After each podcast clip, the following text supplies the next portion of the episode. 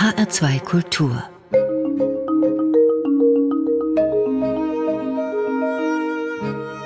Doppelkopf Heute am Tisch mit der Theaterpädagogin und Erzählkünstlerin Selma Scheele aus Köln. Gastgeberin ist Juliane Spatz. Herzlich willkommen beim Doppelkopf, Selma Scheele. Vielen Dank für die Einladung. Selma Scheele, Sie sind seit 2010 als freie mündliche Erzählkünstlerin unterwegs. Sie erzählen Märchen, Mythen, Sagen und biografische Geschichten für jedes Alter. Und Sie tun das unter anderem in Kindertageseinrichtungen, Schulen, auf Fachveranstaltungen, auf Bühnen und Festivals, um nur einige Erzählorte hier zu nennen. Wo und für wen erzählen Sie denn am liebsten? Ja, das kann ich jetzt so pauschal tatsächlich nicht sagen. Ich erzähle eigentlich am liebsten überall da, wo ich das Gefühl habe, die Leute wollen wirklich eine Geschichte hören. Und das kann alles sein. Es kann auch mal vorkommen, dass ich in einer Schule bin und die Kinder haben eigentlich gerade was ganz anderes im Kopf. Einmal musste ich tatsächlich eine Erzählstunde in Berlin abbrechen und da hat sich herausgestellt, es gab eine Schlägerei vorher im Posenhof. Da war natürlich ein ganz anderes Thema wichtiger und da ist das das, was im Vordergrund steht. Insofern gibt es da keine Unterscheidung für mich, wo ich am liebsten erzähle. Hauptsache, wir lieben alle Geschichten und sind in dem Moment. Und die Bereitschaft ist da. Genau. Sie selbst bezeichnen sich ja als Deutsch-Türkin mit bayerischem Migrationshintergrund. Erklären Sie das? Naja, also mein Vater kommt aus NRW, aus Westfalen und meine Mutter kommt aus der Türkei. Die ist erst mit, ich glaube, Ende 30 oder sowas nach Deutschland gekommen mit meinem Vater zusammen. Und ich bin aber in München geboren und aufgewachsen, also sozusagen in, in Bayern. Habe das auch ein bisschen aufgeschnappt, wobei München natürlich auch ganz viel Zugraste sind, also jetzt nicht so viele urbayerische Personen, sag ich mal, aber der Dialekt und das Bayerische ist ja trotzdem auch dort. Und jetzt lebe ich halt in Köln. Ne? Und ja, das, der bayerische Migrationshintergrund ist ein bisschen ein Augenzwinkern. Ja, um, um vielleicht auch die Konstruktion von Identität nochmal so ein bisschen deutlich zu machen. Wir sprechen da nachher noch ein bisschen ausführlicher drüber. Aber wir halten mal fest, Sie sind in München geboren, 1982 und dort aufgewachsen. Und Sie haben nach dem Abitur Theaterwissenschaft studiert und auch abgeschlossen. Mhm. Und dann sind Sie aber nach Berlin gezogen, um noch einen Master in Theaterpädagogik draufzusetzen an der Universität der Künste. Warum? Was hat Ihnen da bei der Theaterwissenschaft gefehlt? Naja, ganz klar die Praxis. Und das habe ich gemerkt, je länger ich studiert habe, dass diese ganz theoretische Auseinandersetzung mit dem Medium Theater, mit der Bühne und mit den Menschen auf der Bühne, aber auch davor, also was das mit denen macht, dass mir das nicht gereicht hat. Und über Vereinsarbeit, über ähm, Projekte, über denen ich mich beworben habe, habe ich dann gemerkt, dass diese Projektarbeit, das Workshops geben, an Workshops teilnehmen, Dinge konzipieren, durchaus auch eben im Zusammenhang mit dem Theater, dass mir das mehr liegt und dass mir das auch mehr Sinn vermittelt tatsächlich. Allen voran ein Projekt, zum Beispiel in der Türkei, da haben wir Workshops mit feministischen Frauengruppen gemacht und da war auch das Theater eine Methode, um locker zu werden in der Gruppe, um vielleicht auch ein, ein Stimmungsbild abzuholen und so. Und das hat mir so viel Freude gemacht, dass ich dann nach diesem Aufenthalt in der Türkei diesen theaterpädagogischen Studiengang gemacht habe in Berlin, der ja wirklich also ganz viel Praxis einfach ist.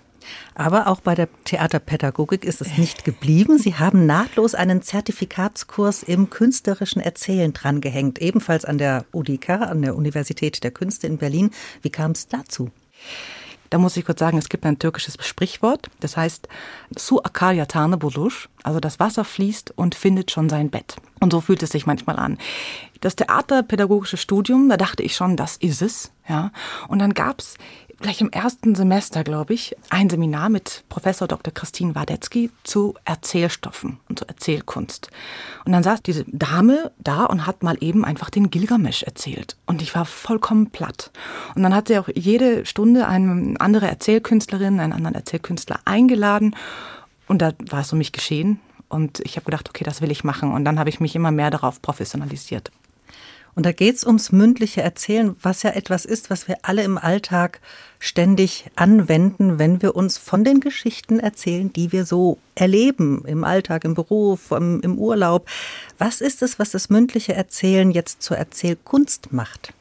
Das ist wiederum, sage ich mal, das Handwerk. Also wir singen alle unter der Dusche oder auch mal, wenn wir zusammensitzen, singen wir gemeinsam, aber auf der Bühne, um da etwas vortragen zu können, dann braucht es eine bestimmte Art von Technik, auch eine Schulung.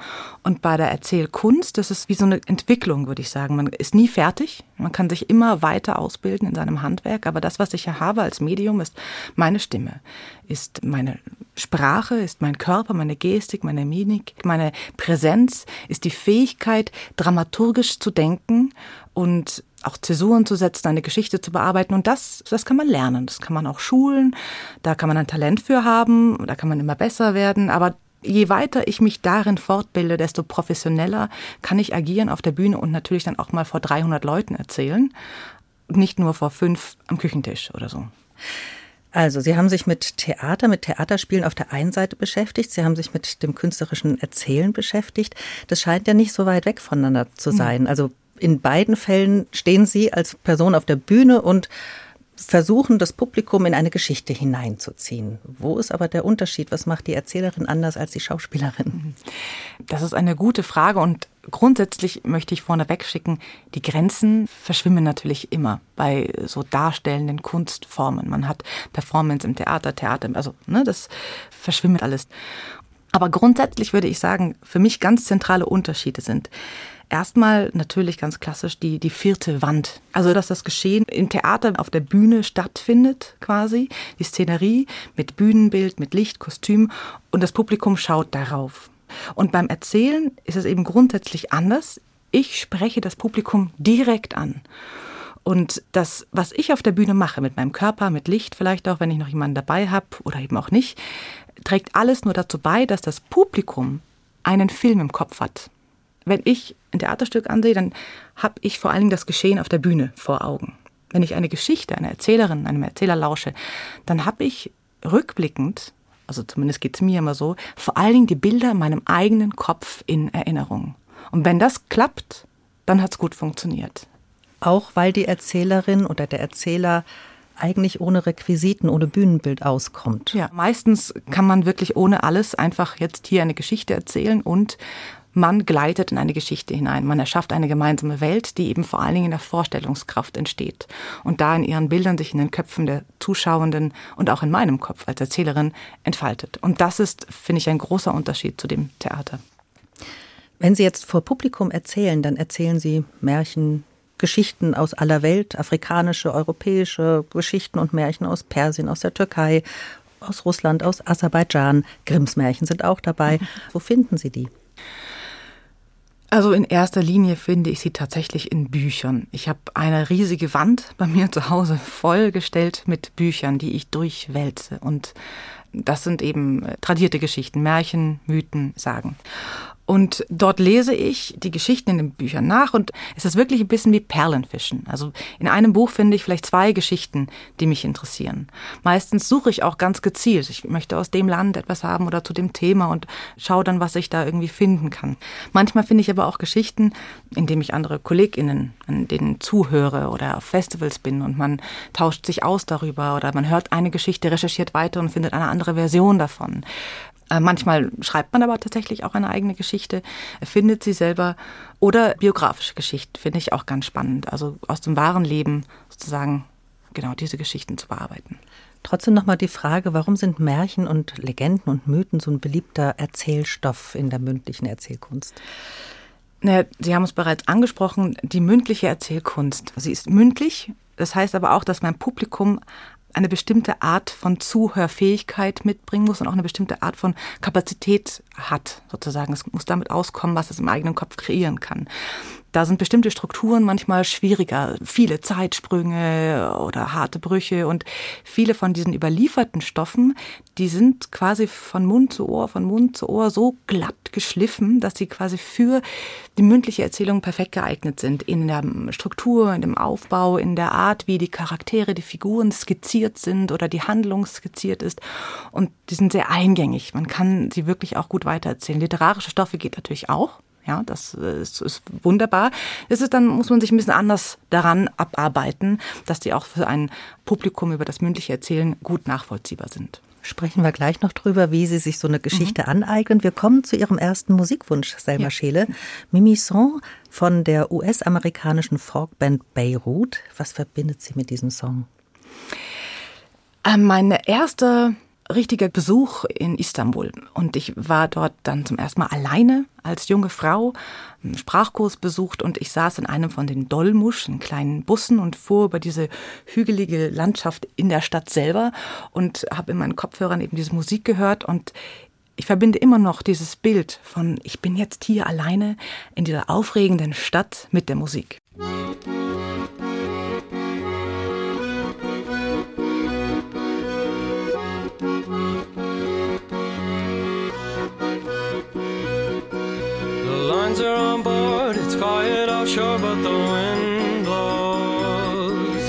children are here,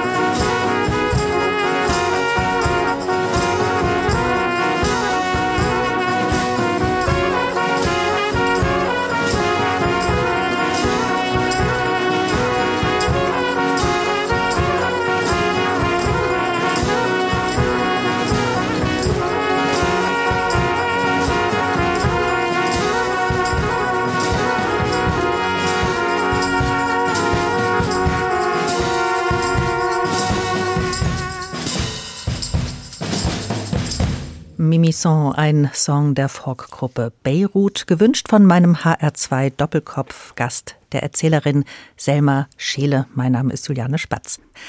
Selma Scheele, wie würden Sie denn Ihre Beziehung zu den Geschichten, die Sie erzählen, beschreiben? Sie erzählen eigene Geschichten, Sie erzählen aber auch Märchen, die Sie in Büchersammlungen finden oder von KollegInnen gehört haben. Sie erzählen auch literarische Geschichten, Oscar Wilde zum Beispiel.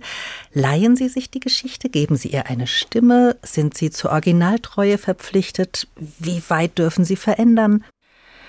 Also meine Beziehung zu den Geschichten, die ich erzähle, würde ich in erster Linie als sehr innig und lebendig beschreiben. Und lebendig in dem Sinne, dass ich das Gefühl habe, die Geschichte ist wie ein lebendiges Wesen. Wenn ich anfange, mit einer Geschichte zu arbeiten und mich ihr anzunähern, da geht es oft erstmal darum, sie von dem großen Kontext, in dem sie steht, also ein Buch oder eine Literatur oder von einem Kollegen, wieder zusammenzuschrumpfen zu einer Art Essenz, in der ich für mich herausfinde, was ist für mich der Kern der Geschichte? Worum geht es für mich? Was, was ist da das, was ich erzählen möchte? Und da gibt es verschiedene Methoden, mit denen ich mir das irgendwie versuche, so den Kern herauszufiltern. Und von da aus versuche ich dann wieder auszugehen, das wieder aufzublähen, ne? mit, mit meinen Worten zu füllen, mit meinen Bildern, mit meinen Sinnzusammenhängen, mit meiner Fantasie. Und so wächst sie immer mehr und ist deswegen lebendig, weil es sich immer wieder verändern kann. Also Geschichten, die ich schon seit eben seit zehn Jahren, meine allererste Geschichte, die ist jetzt ganz anders, als ich sie vor zehn Jahren erzählt habe und sie verändert sich immer wieder. Sie erzählen ja auch ganz viel mit, mit Geräuschen. Sie singen, Sie spielen auf der Kalimba, Klänge kommen mit rein. Wie eignen Sie sich so eine Geschichte als Erzählerin an, damit Sie dann sagen, das ist jetzt meine Geschichte geworden? Also von dieser Essenz, von der ich erzählt habe, geht es dann im Grunde ganz viel darum, die Beziehung zur Geschichte auszubauen. Das heißt, ich erzähle sie mir eigentlich immer wieder selbst. Und am besten erzähle ich sie auch wirklich wirklichen Ohren. Also es gibt so ein paar Freunde bei mir, allen voran auch mein Mann, aber auch einige sehr gute Freunde, bei denen ich weiß, dass sie schonungslos ehrlich sind, denen ich dann immer wieder diese Geschichten erzählen kann. Die rufe ich dann an und sage, du hast mal ein Ohr für mich? Und sie sagen, na klar, natürlich. Und da geht es darum dann irgendwie auch, dass man Sie kennen das vielleicht, wenn ich jemandem etwas erzähle, dann durch das Echo, was ich von der Person bekomme, durch die Aufmerksamkeit, einfach nur durch die pure Aufmerksamkeit, die Augen, das Zuhören, das aktive Zuhören, das wiederum gibt mir etwas, in dem ich dann leichter in die Geschichte finden kann. Ja, wenn ich jemandem eine Geschichte erzähle und die Person daddelt immer auf dem Handy, dann bringt mich das raus. Aber wenn mir jemand an den Lippen hängt, ja, mit, mit Augen, allem offenem Mund, dann bin ich ja auch selber drin. Und das ist sozusagen dann die Aufgabe, über sich das selber erzählen oder auch mal aufmalen, ne? die Struktur aufmalen zum Beispiel, ist auch äh, hilfreich. Da gibt es ein Storyboard, man kann eine Landkarte malen von der Geschichte, man kann einen Graphen malen über den emotionalen Wandel der Figuren in der Geschichte. Also da gibt es viele Methoden, in denen man sich die Geschichte von verschiedenen Seiten anschaut. Oder ich erzähle sie mir selber aus der Perspektive einer Figur, um besser diese Figur kennenzulernen sozusagen. Also alles, was ich tue, ich sage immer, die Erzählung ist wie ein Eisberg. Also was ich erzähle am Endeffekt ist quasi die Spitze. Aber was ich mir alles angeeignet habe, ist so das riesige Drumherum. Das heißt, ich habe im Endeffekt im Idealfall eine ganze Welt aufgebaut in meinem Kopf, aus der ich schöpfen kann bei der Erzählung. Das heißt, Sie leben eigentlich richtig in der Geschichte drin. Im Idealfall so. Und dann sieht man das auch vielleicht vor seinem inneren Auge und kann damit auch wiederum den imaginären Raum beim Publikum öffnen, wenn ich sozusagen gestisch, mimisch und auch im Kopf hier den Raum öffne und sage, da oben, hier, da ist der Baum, der geht bis hinauf in den Himmel und ich sehe es vor meinen Augen, dann ist es auch einfacher fürs Publikum mit reinzugehen sozusagen in dieses Bild. Die meisten Märchen und Mythen kommen ja aus einer längst vergangenen Zeit. Die wurden über viele, viele Jahrhunderte hinweg weitergegeben. Was macht sie aus Ihrer Sicht heute noch erzählenswert? Also erstmal grundsätzlich finde ich, dass diese Märchen und Mythen, diese Geschichten, das ist einfach ein riesiges Meer. Da gibt es eine so große Auswahl. Es gibt viele Geschichten, die ich nie erzählen würde, weil sie mich überhaupt nicht ansprechen, weil ich sie ganz furchtbar finde auch. Viele Geschichten reproduzieren auch, sage ich jetzt mal, rassistische, sexistische Motive, homophobe, was auch immer. Das will ich nicht erzählen. So, ne? Da muss man auch sagen, okay, das bleibt dann in der Kiste und ich gucke aber eben nach den feinen Sachen, die da auch drin stecken. Und dann stecken ja in diesen ganz alten Geschichten, also ganz ehrlich, Odyssee, Gilgamesh, was auch immer, die Themen, die da verhandelt werden, die sind doch immer noch aktuell. Es geht um Verlust, um Angst, um Gier, um Wut, um, also um die menschlichen Grundkonflikte und Bedürfnisse, die sich jetzt nicht unbedingt verändert haben. Sie erzählen ja auch auf Türkisch, denn ein Teil Ihrer Familien Wurzeln liegt dort. Ihr Vater ist Deutscher, haben Sie vorhin erzählt, Ihre Mutter Türkin. Wo und wie haben sich die beiden kennengelernt? Das ist auch eine Geschichte. mein Vater ist in den 70er Jahren in die Türkei gefahren, nach Ankara, als Projektleiter von Studio Hamburg. Und er hat dort das Farbfernsehen sozusagen etabliert und hat dort bei TRT, mit TRT zusammengearbeitet. Große Fernsehsender, TRT gibt es auch heute noch. Und meine Mutter war damals dort die Leiterin der Kinderabteilung für das Kinderprogramm. Und da haben sie sich kennengelernt. Und es hat ein bisschen Arbeit gedauert, aber am Ende, sie kamen zurück nach Deutschland zusammen. Und 1982 wurden Sie dann in München genau. geboren. Fühlen Sie sich denn eher als Deutsche oder war das ein Aufwachsen zwischen den Kulturen oder schlägt Ihr Herz mehr für die türkische Kultur? Wo finden Sie sich wieder? Und das ist auch eine sehr interessante Frage. Und da tue ich mir immer so schwer, damit die zu antworten, weil wir ja oft, ähm, wenn wir an Kulturen denken, haben wir so abgeschlossene Systeme im Kopf. Ja? Und so habe ich das eben nie empfunden. Also ich empfinde mich nicht Teil eines abgeschlossenen Systems. Deswegen mag ich den Begriff transkulturell ganz gern. Kultur ist was Lebendiges, das sich ständig verändert. Ich bin ja noch groß geworden, 80er, 90er, also zumindest in dem Umfeld in München so ein bisschen gut behütet. Da habe ich kaum was mitbekommen von irgendwelchen Diskriminierungen oder dass ständig mich jemand irgendwie gefragt hat, woher ich jetzt komme und was meine Wurzeln sind. Das habe ich nicht so erleben müssen. Ich muss auch sagen, ich habe einen deutschen Nachnamen. Das ist tatsächlich dann so, dass das bei vielen dann einfach nicht diesen Raum aufmacht, sofort nachhaken zu müssen, wo ich dann eigentlich herkomme. Insofern war das für mich alles ganz normal. Also, dass wir Ramazan gefeiert haben, also Zuckerfest und Kinderfest und Opferfest, aber auch Weihnachten, dass ich in die Kirche gegangen bin, wenn meine deutsche Oma da war, dass wir in der Türkei, wenn wir bei meiner türkischen Oma waren, ihr zugeguckt habe, wie sie gebetet hat. Also das war für mich einfach Normalität und ich habe es als Kind vor allen Dingen nicht hinterfragt und fand es auch alles ganz schön, so wie es war. Mit dem 11. September hat es tatsächlich angefangen, dass es einen anderen Diskurs auch in meinem Umfeld vielleicht gab. Den Anschlägen auf das genau, World Trade Center. Genau, und auch den Umgang vielleicht mit dem Islam an sich. Und vielleicht liegt es aber auch daran, dass ich da schon einfach ein bisschen älter war und mehr so mit der Welt zu tun hatte, um dann zu merken, dass man doch eigentlich eben mit diesen geschlossenen Kultursystemen ganz viel konfrontiert wird. Sei es, dass eine Person, die mich kaum kennt, mich anschaut und sagt, sag mal, warum trägst du kein Kopftuch? Und ich bin erst mal überlegen muss, warum denkt die denn, dass ich jetzt ein Kopftuch tragen muss? So. Das sind dann so Dinge, die ich aber erst später kennengelernt habe. In meiner Kindheit war recht einfach so, wie es war. Sind Sie zweisprachig aufgewachsen? Ja, also äh, nicht ganz. Meine Mutter hat, glaube ich, irgendwann, als ich in die Grundschule kam, aufgehört, mit mir Türkisch zu sprechen, weil ich mich gesperrt habe als Kind, sagt sie mir immer. Insofern ist mein Türkisch absolut nicht fehlerfrei. Aber ich habe es dann später wieder in Kursen mir angeeignet, weil ich gemerkt habe, mein Gott, das ist die Muttersprache meiner Mutter. Also die Sprache, in der sie emotional zu Hause ist. Ich möchte sie bitte gerne gut beherrschen. Und ähm, dann habe ich später eben nochmal Kurse gemacht. Aber so die frühe Kindheit, da bin ich auf jeden Fall zweisprachig aufgewachsen. Und was mögen Sie am Türkischen? Ähm, es gibt ja ganz viele Redewendungen in jeder Sprache. Und im Türkischen zum Beispiel gibt es ein Sprichwort, Bir lisan, bir insan, iki lisan, iki insan. Das heißt übersetzt so viel wie, ähm, wenn du eine Sprache sprichst, bist du ein Mensch. Wenn du zwei Sprachen sprichst, bist du zwei Menschen. Und das ist für mich grundsätzlich das Schöne darin, wenn man mehrere Sprachen beherrscht. Jede Sprache ist ein, ein Fenster in eine eigene Welt, ist ein ganz eigener Kosmos. Und es gibt im Türkischen so ein paar Sprichwörter, so ein paar Redewendungen im alltäglichen Gebrauch, die schlüpfen mir auch immer wieder über die Lippen bei meinen deutschen Freunden, weil ich die so schön finde und ich da noch keine Entsprechung im Deutschen gefunden habe. Mm, zum Beispiel Geçmiş olsun. Heißt übersetzt eigentlich nur möge es vorbei sein.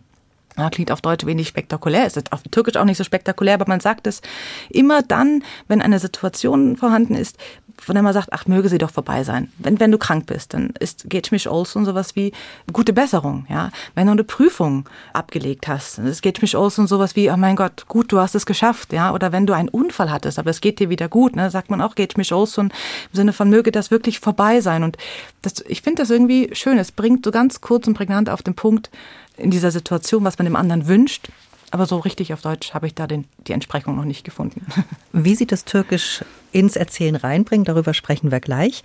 Jetzt kommen wir zu Ihrem nächsten Musikwunsch erstmal, mhm. Selma Scheele, nämlich The Hand des iranisch-kanadischen Musikduos Nias. Was mögen Sie an deren Musik? Also dieses Stück vor allen Dingen erzählt eine Geschichte. Es ist quasi ein Dialog zwischen zwei Jägern und es ist wie eine Kettengeschichte aufgebaut. Ja, das würde vielleicht zu weit führen, wenn ich jetzt die Geschichte erzähle. Aber das liebe ich darin, dass darin eine Geschichte steckt, die man auch erzählen kann.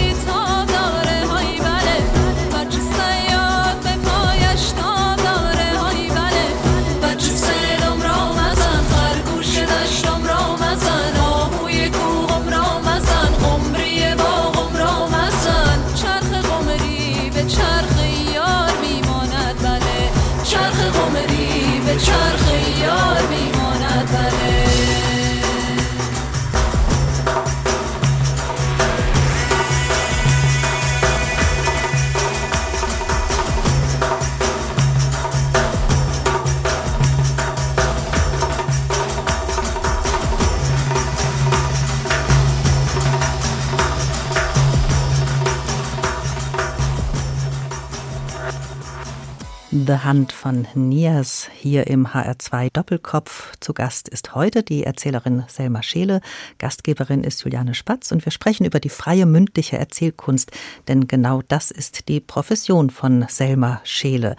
Sie erzählt anderen Menschen, Erwachsenen genauso wie Kindern, Märchen, Mythen, Sagen, aber auch moderne und eigene biografische Geschichten. Und Selma Scheele, Sie erzählen auch bilingual, also türkisch-deutsch. Wie muss man sich das vorstellen? Es gibt, sagen wir mal, verschiedene Möglichkeiten, bilingual erzählen. Wenn ich solo eine Geschichte bilingual erzähle, dann switche ich im Erzählfluss zwischen den Sprachen. Dann erzähle ich mal einen Teil auf Türkisch, mal einen Teil auf Deutsch. Und ich übersetze aber die Abschnitte nicht. Ja. Und das Schöne ist aber, dass das Publikum ja, dem Erzählfluss folgen kann, den Sprüngen zwischen der Sprache folgen kann und trotzdem das Gefühl hat, alles zu verstehen. Und das liegt natürlich daran, dass wir im Kopf ne, durch Kontext uns vieles erschließen können, dass aber auch durch die Gestik und Mimik, durch die Präsenz von mir als Person sich viele Lücken schließen, die sprachlich jetzt nicht vielleicht sofort einleuchten und es hat auch so etwas Spielerisches beim Publikum. Es ist fast wie ein Rätsel. Da wird etwas erzählt in einer Sprache, die ich jetzt erstmal nicht kenne und ich bin nochmal ganz anders gefordert. Ich werde vielleicht auch nochmal ganz anders geweckt und manchmal löst der Klang vielleicht nochmal andere Bilder aus in mir und trotzdem bin ich inhaltlich irgendwie mit dabei. Also es ist ein ganz schönes Stilmittel und ich finde aber auch eine ganz schöne Erfahrung fürs Publikum mal zu sehen, da verstehe ich etwas nicht ganz hundertprozentig. Ja, das geht ja ganz vielen Menschen so, wenn man durch die Welt reist und dann vielleicht auch noch hierher kommt und nicht super Deutsch sprechen kann.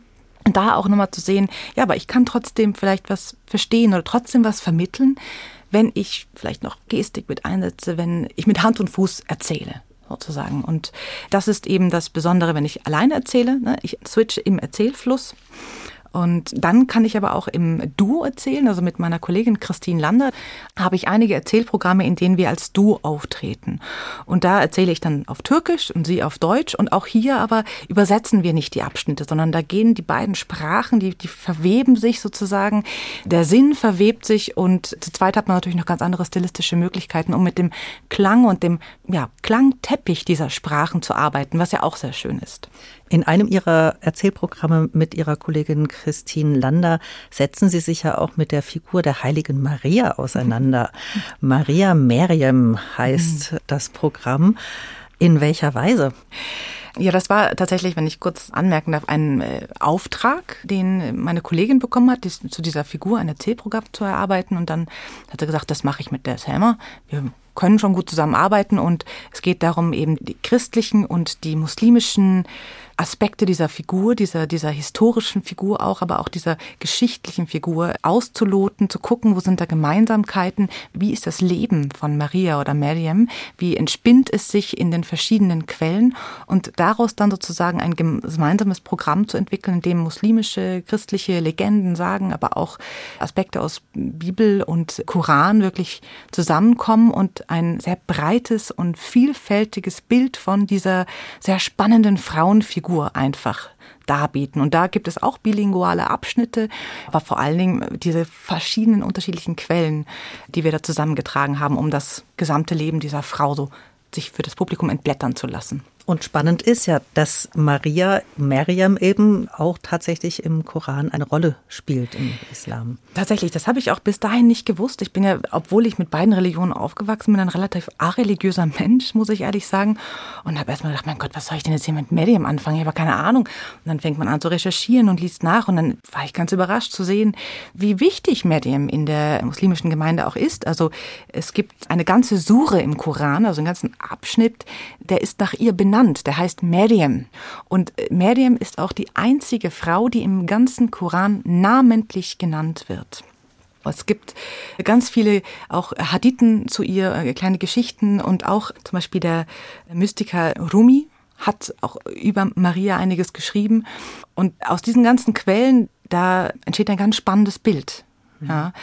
Es ist natürlich unterschiedlich, teilweise zu der christlichen Figur. Es gibt aber auch Gemeinsamkeiten und das ist aber das Spannende. Es geht gar nicht darum zu sagen, okay, wir sind alle eine Einheitssuppe, ja. Aber man kann sagen, okay, da ist eine Figur, die, die bietet Identifikationsmaterial für so viele an. Und da kann man sich doch begegnen. Und da möchten wir aber vor allen Dingen eine Geschichte erzählen, ohne jetzt zu missionieren, sagen wir mal. Was fasziniert Sie am meisten an dieser Figur? Na, uns war es ganz wichtig, dass wir im Zuge der Recherche festgestellt haben, dass es, es gibt so eine Erzählung von Maria, sage ich jetzt mal, als stille, eher passive, duldende Frau. Ja. Und so haben wir sie nicht gesehen oder so sehen wir sie nicht. Und so haben wir sie in den Recherchen auch nicht erlebt. Und da einfach eine andere Geschichte von ihr zu erzählen. Eine Geschichte von einer Frau, die auch ihren eigenen Kopf hat sozusagen. Sie ist es, die durchsetzt, dass sie im Tempel bleiben darf, obwohl sie eigentlich gehen müsste oder mit dem Tempel verbunden bleiben darf. Sie ist die erste Frau, die wirklich in diesem Tempel sein darf, überhaupt. Ja, Sie hat eine unfassbar schwere Aufgabe, die sie da bekommt. Ja, Auf einmal in so einer Zeit wird sie schwanger ohne Mann. Das sind so, so Sachen, wenn man sich das mal so auf der Zunge zergehen lässt und sich wirklich vorstellt, was das bedeutet, das ist einfach, die Frau hat Wahnsinniges geleistet. Und das ist uns wichtig, diese Stärke und auch diese Selbstbestimmtheit, die diese Frau mitbringt, die Medium und Maria hat, deutlich zu machen in der Geschichte. Ich habe gelesen, die mündliche Erzählkunst sei die demokratischste aller Kunstformen. Sehen Sie das auch so? Ja, also das bringt mich tatsächlich ein bisschen zum Nachdenken. Ich muss da auch sagen, dass ich da nicht widerspreche, in dem Sinne, dass das Demokratische als ein bestimmtes Prinzip im Erzählen sehr, sehr tief verankert ist natürlich. Ne? Also wenn man sich überlegt, wir sind erzählende Menschen, das Erzählen ist uns allen in die Wiege gelegt worden. Ja, wir kommen gar nicht ohne Erzählen aus. Und vor allen Dingen erreicht es alle. Also als Erzählkünstlerin erzähle ich für Menschen, die die Schule abgeschlossen haben, die studiert haben, die aber auch nicht lesen und schreiben können. Erzähle ich für jung und für alt, für groß und für klein. In Berlin gibt es jetzt auch ein Erzähltandem mit einem Erzähler, der Gebärdensprache spricht. Also für Erzählen sind alle gleich. Ja, alle werden gleichermaßen erreicht. Ja, und auch dieses, die Macht liegt beim Volk in Anführungszeichen. Das Erzählen ist ein direkter Dialog mit dem Publikum. Ich halte jetzt keinen Monolog und mir ist es vollkommen egal, was ihr von mir denkt, sondern ich erzähle meine Geschichte und dann gehe ich wieder weg. Nein, ich möchte ja, dass das ankommt. Das heißt, das Publikum ist für mich sehr wichtig. Ich nehme es ernst während ich erzähle, ist es auch so ein bisschen wie zuhören. Also ich achte auf das Echo, was ich vom Publikum bekomme und kann dann weiter in meiner Geschichte gehen. Oder ich muss darauf achten, wem erzähle ich denn was? Ja, passt das überhaupt? Also insofern ist es natürlich auch demokratisch, weil es sich natürlich auch dem Publikum quasi richtet oder dass es eine Mitbestimmung hat. Es ist partizipativ in einer gewissen Weise. Ja. Ähm, aber? Ja, genau. Aber das liegt vielleicht aber an dem Begriff demokratisch der vielleicht jetzt gerade in der aktuellen Situation bei mir so Assoziationen weckt wie Gut und Böse, ne? die Demokratie versus die Diktatur. Und ich zumindest assoziiere Erzählen nicht mit gut im Sinne von, das Erzählen per se ist gut und rettet die Welt, sondern da denke ich zum Beispiel daran, dass es aktuell ja auch durchaus Menschen gibt, also PolitikerInnen, die auf großartige ErzählerInnen sind, ne? die erzählen ihren Menschen Geschichten von ihrer Wahrheit. Da wird dann mhm. zum Beispiel erzählt, dass ein Krieg gar kein Krieg sei oder eine bestimmte Berechtigung habe. Diese Menschen, wenn ich die so reden höre, dann habe ich das Gefühl, die, die sind sehr gut darin, diese Sogwirkung zu erzeugen im Publikum, die auch wir als ErzählerInnen erzeugen. Und dann kann ich natürlich auch ein paar Samen pflanzen, die, wenn sie aufgehen, auch vielleicht eine negative Wirkung haben. Ja, ein, ein Gerücht, eine Geschichte, die andere Menschen diskriminiert, ausschließt, klein macht. Ja, das kann auch im Erzählen sehr schön manipulativ eingeplant werden. Propaganda ist eine Art Erzählung, ja. Und das ist jetzt natürlich sehr zugespitzt, aber so im Grunde steckt für mich schon dahinter, dass wir uns bewusst machen müssen, welche Geschichten erzählen wir. Wollen wir alte rassistische Motive wiederholen oder was was steckt da noch alles drin oder auch Sexismus? Mein Gott, wie viele alte Märchen das ist die Frau immer das schwache Ding? Muss das so sein oder haben wir nicht die Verantwortung vielleicht da mal andere Geschichten zu erzählen. Es gibt einen ganz schönen TED-Talk, der heißt The Danger of the Single Story.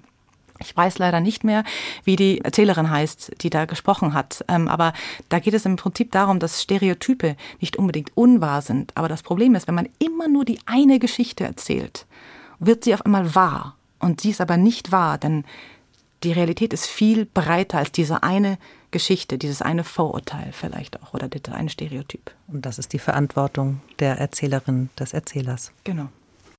Sie sind ja im pädagogischen Kontext auch ganz viel als Erzählerin unterwegs und unterwegs gewesen. Zum Beispiel waren Sie involviert in dem Berliner Projekt Erzählzeit.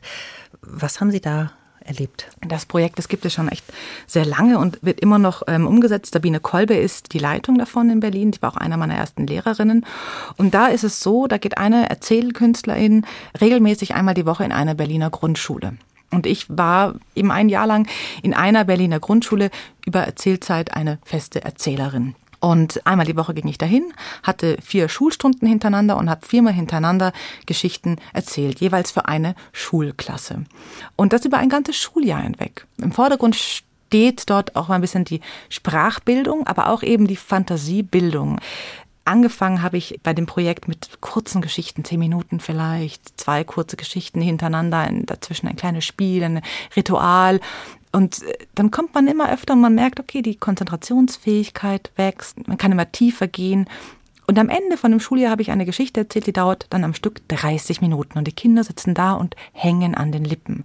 Und das ist schön, da kann man nämlich sehen, dass die Rolle des Zuhörenden beim Erzählen die bringt ja auch Fähigkeiten mit sich, ne? wie Empathiefähigkeit, Konzentrationsfähigkeit, die Bereitschaft, sich einzulassen, die Dinge sich vorstellen zu können. Das sind auch Sachen, die können geschult werden. Damit sie geschult werden, muss ich Geschichten erzählen. Ja, und deswegen brauchen Kinder Geschichten. Also ich finde, als Erwachsenen erzähle ich sie super gerne, ja, aber ich finde wirklich, in Kita und Schule gehört eigentlich Erzählen grundlegend hin. Wie ist das für Menschen, die die deutsche Sprache noch lernen? Kann das Erzählen auch da ein Türöffner sein? Auf jeden Fall. Ich habe mit meiner Kollegin Nazle Cevik, die jetzt in Istanbul wieder ist, in Berlin einmal ein Projekt gemacht mit vor allen Dingen arabischen Frauen, die neu waren in, in Berlin und die einen Deutschkurs gemacht haben.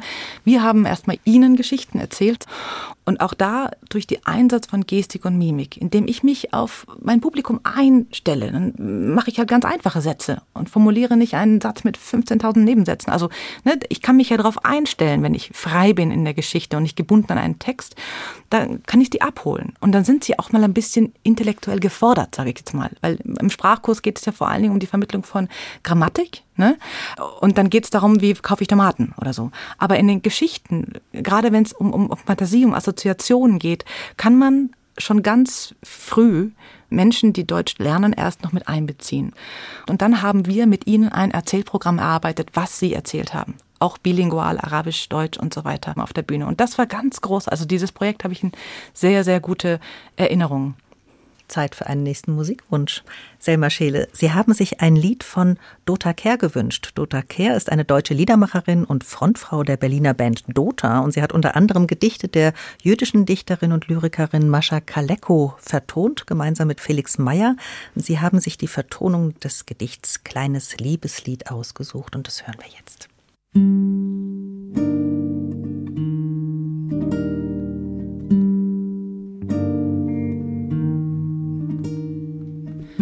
deine Augen so voll Trauer sind und deine Stirn so schwer ist von Gedanken, lass mich dich trösten, so wie man ein Kind in Schlaf einsinkt, wenn letzte Sterne sanken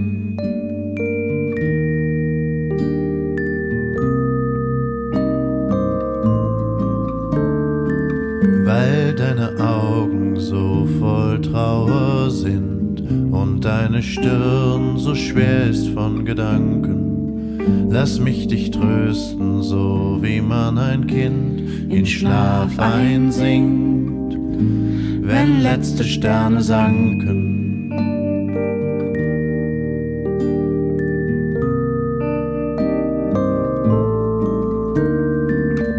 Sonne ruf ich an, das Meer den Wind, dir ihren hellsten Sommertag zu schenken, den schönsten Traum auf dich herabzusenken, weil deine Nächte so voll Wolken sind.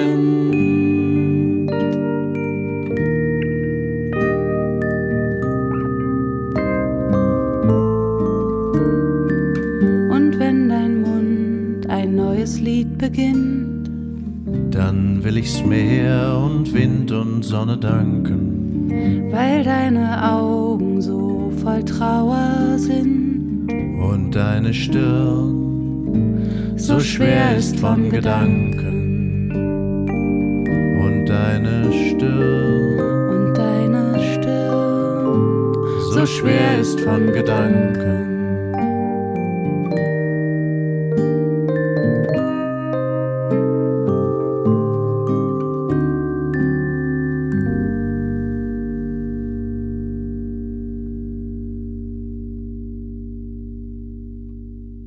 Kleines Liebeslied, die Vertonung eines Gedichts von Mascha Kaleko von und mit Dota Kehr und Felix Meyer. HR2 Kultur, Sie hören den Doppelkopf. Zu Gast ist heute die mündliche Erzählerin Selma Scheele. Mein Name ist Juliane Spatz und Selma Scheele, Sie haben sich das kleine Liebeslied gewünscht. Warum? Aus verschiedenen Gründen. Einmal mag ich Dota Kehr einfach sehr, schon ganz lange. Ich finde ihre Musik großartig. Sie erzählt Geschichten mit ihren Liedern. Ich, ich mag es, wie sie mit Sprache und mit Klang und Musik umgeht.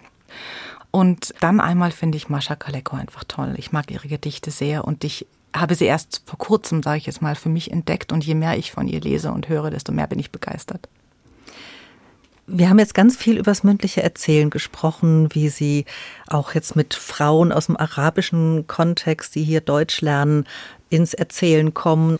Sind Sie selbst denn, Selma Scheele, auch mit Märchen und Geschichten aufgewachsen in Ihrer Kindheit? Hat das eine Rolle gespielt, dieses Erzählen von Geschichten?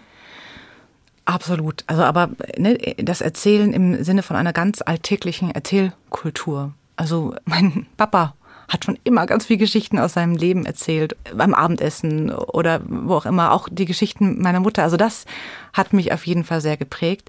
Meine Schwester hat mich sehr geprägt. Das ist tatsächlich so, dass ich mich an eine Erzählung ganz, ganz explizit erinnern kann. Und das macht für mich nochmal so deutlich, was da der Zauber ist.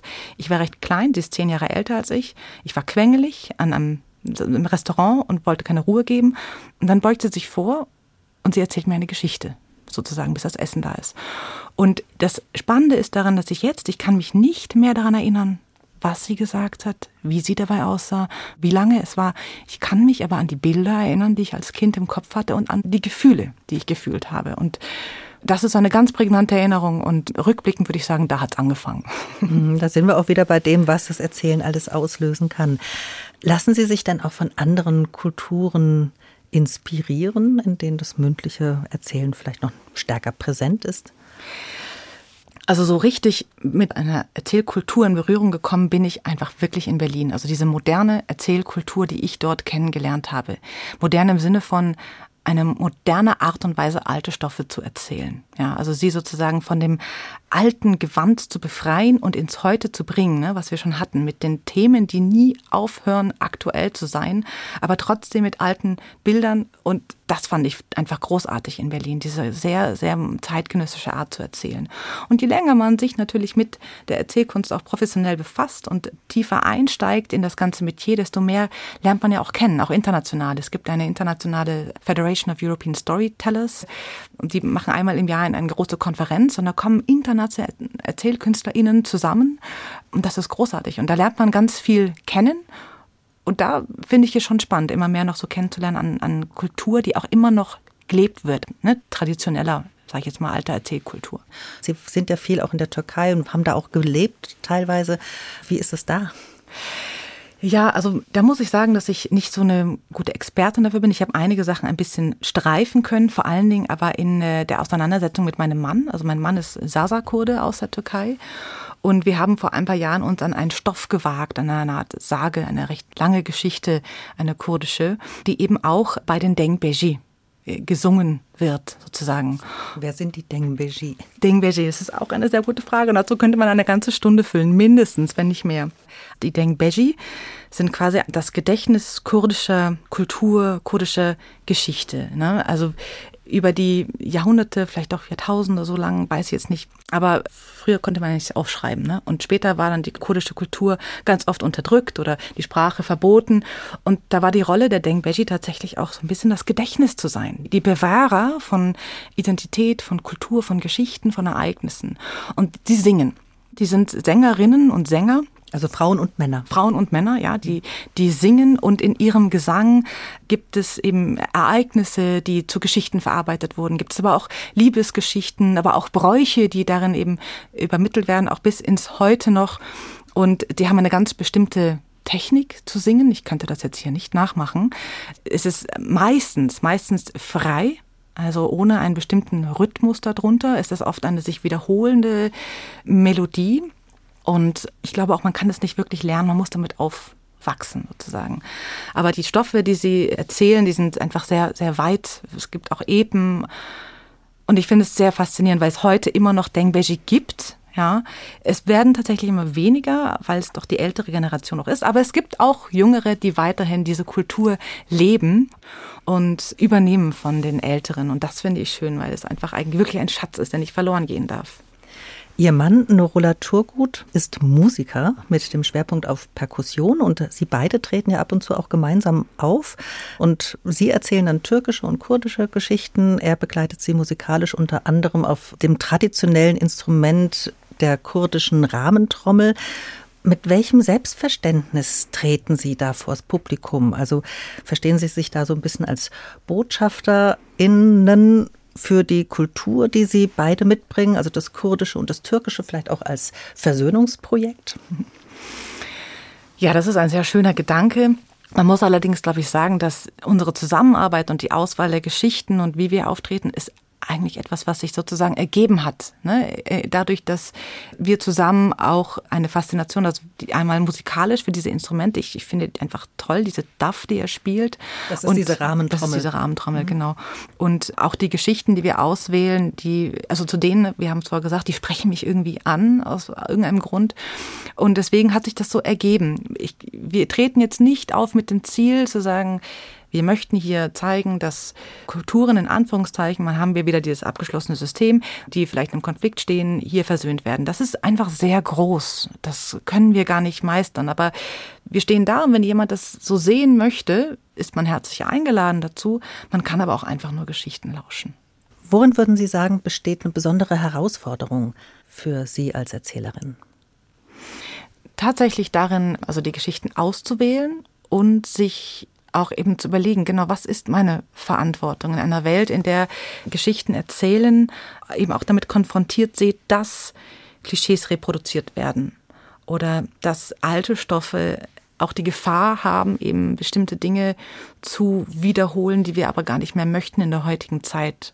Und dann zu gucken, was, was will ich überhaupt erzählen, wirklich. Und diese Suche nach der Verantwortung ist nie abgeschlossen, aber es macht auch Freude, weil es gibt für mich verschiedene Ebenen. Also ich kann mit Erzählen auch einfach mal nur Freude machen, einfach mal nur unterhalten, ja. Man muss nicht immer so einen wahnsinnig intellektuellen Anspruch haben. Aber ich kann auch sagen, ich möchte jetzt mal eben, wie bei dieser Maria und Miriam, ich möchte jetzt mal hier ein Bild liefern, eine Art Gegenpol zu etwas. Und eben in dieser Gratwanderung zu gucken, was ist denn wirklich auch relevant. Das ist vielleicht eine, eine gute Herausforderung, eine große Herausforderung. Vielen herzlichen Dank, Selma Scheele, für das Gespräch und für die Einblicke, die Sie uns gewährt haben in die Kunst des mündlichen Erzählens, aber auch in Ihr Leben. Mein Name ist Juliane Spatz und wir verabschieden uns mit einem letzten Musikwunsch von Ihnen und das ist von Claude Debussy, das Prélude aus der Suite Bergamasque. Was mögen Sie an dem Stück? Wir hatten zu Hause einen Flügel. Meine Schwester hat Klavier gespielt fantastisch. Sie ist zehn Jahre älter, das heißt, als sie 18 war und dieses Stück gespielt hat, immer und geprobt, lag ich unter dem Flügel und ließ mich wirklich berieseln von den Klängen. Und ich krieg heute noch Gänsehaut, wenn ich das Stück höre. Danke, dass Sie hier waren, Selma Scheele. Und hier kommt Claude Debussy mit dem Prélude aus der Suite Bergamasque.